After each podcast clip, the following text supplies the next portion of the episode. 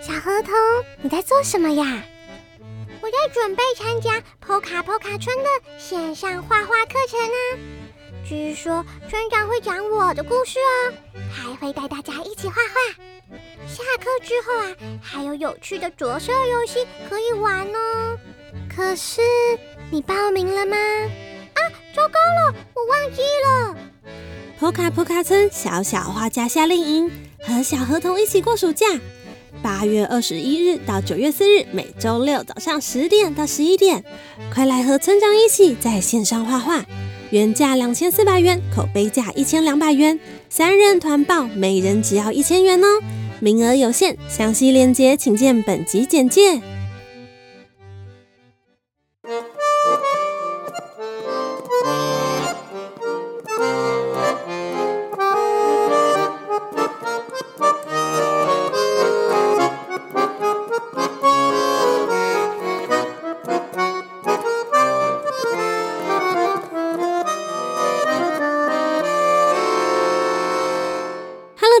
欢迎来到波卡波卡故事村，我是村长波卡。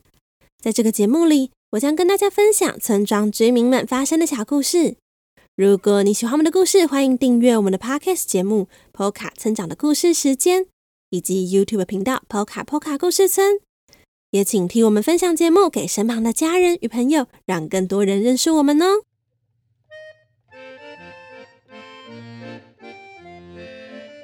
时间已经进入八月中了，再过一个多月就是中秋节。每到中秋节呢，大家一定都会吃一种水果，那就是柚子。你知道吗？这几周开始，许多柚子园已经正在为采收柚子而忙碌着。不知道你们住的地方是不是也是这样呢？接下来几个礼拜，小河童将会跟大家分享和罗宾一家一起去摘柚子的事情，一起来听听看吧。欢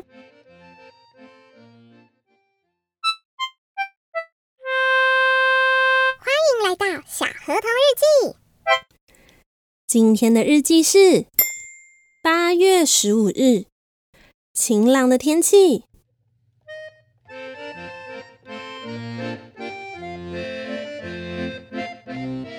最近的天气总是特别奇怪，前一秒还艳阳高照，下一秒就突然下起了大雷雨。每次这个时候，我都会想：罗宾他们最近过得还好吗？因为现在正是采收柚子的季节，每年的这个时候，罗宾一家人就会到亲戚家里的柚子园。帮忙采柚子，柚子在波卡波卡村又被称为月亮果，因为会在月亮节前后收成。绿色的厚实果皮底下是它酸酸甜甜的果肉，还带着淡淡的清香。而且据说果皮的部分呢，还能防蚊虫哦。我前一晚先和罗宾他们住在柚子园附近的小屋里，因为隔天一大早就要开始摘柚子了。原本我不知道为什么要这么早起床，直到隔天罗宾带我到那里。我的天哪，这个柚子园也太大了吧！没想到罗宾跟我说。这只是一小部分而已哦。这么大的柚子园，他们得在一个月完成采收、分类、装箱，然后寄出。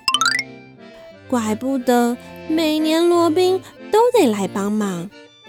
那么我也要赶快开始才行。罗宾先是给了我一顶大帽子防晒。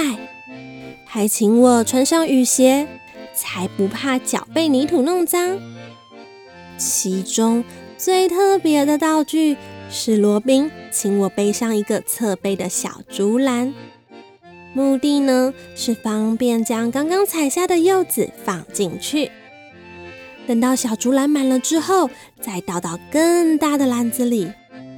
而罗宾的爸爸会将大篮子一篮篮收集好，再一起放到仓库里面，等待之后分类装箱，还有寄出。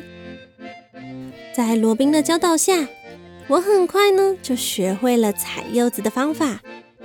只要一手扶着柚子的屁股，另一手轻推柚子的头和树枝交接的地方就可以了，非常的简单。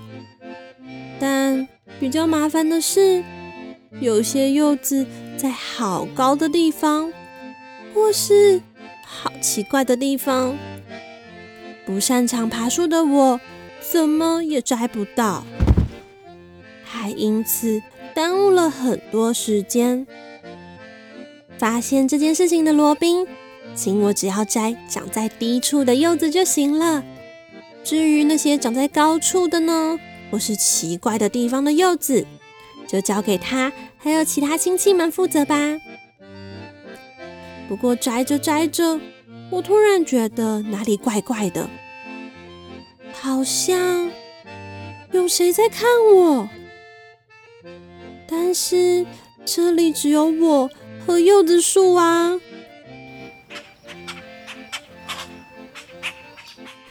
啊原来是正在树上孵蛋的小鸟啊！不好意思，不好意思，我没有什么恶意，我我只是想摘你旁边的柚子而已。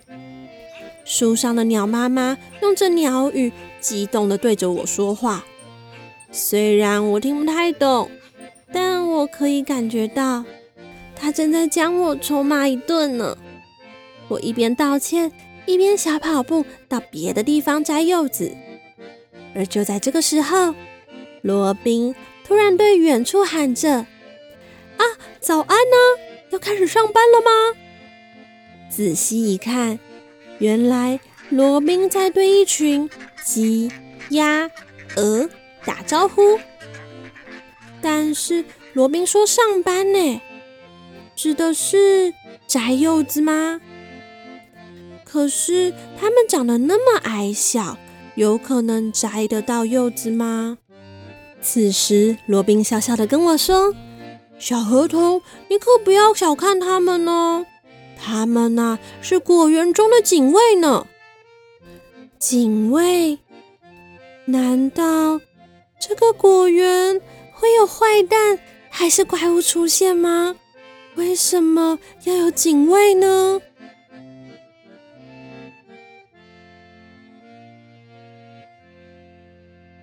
大家猜猜看，为什么果园要请鸡、鸭、鹅当做警卫呢？欢迎将你的答案私讯给村长，或是留言给村长哦。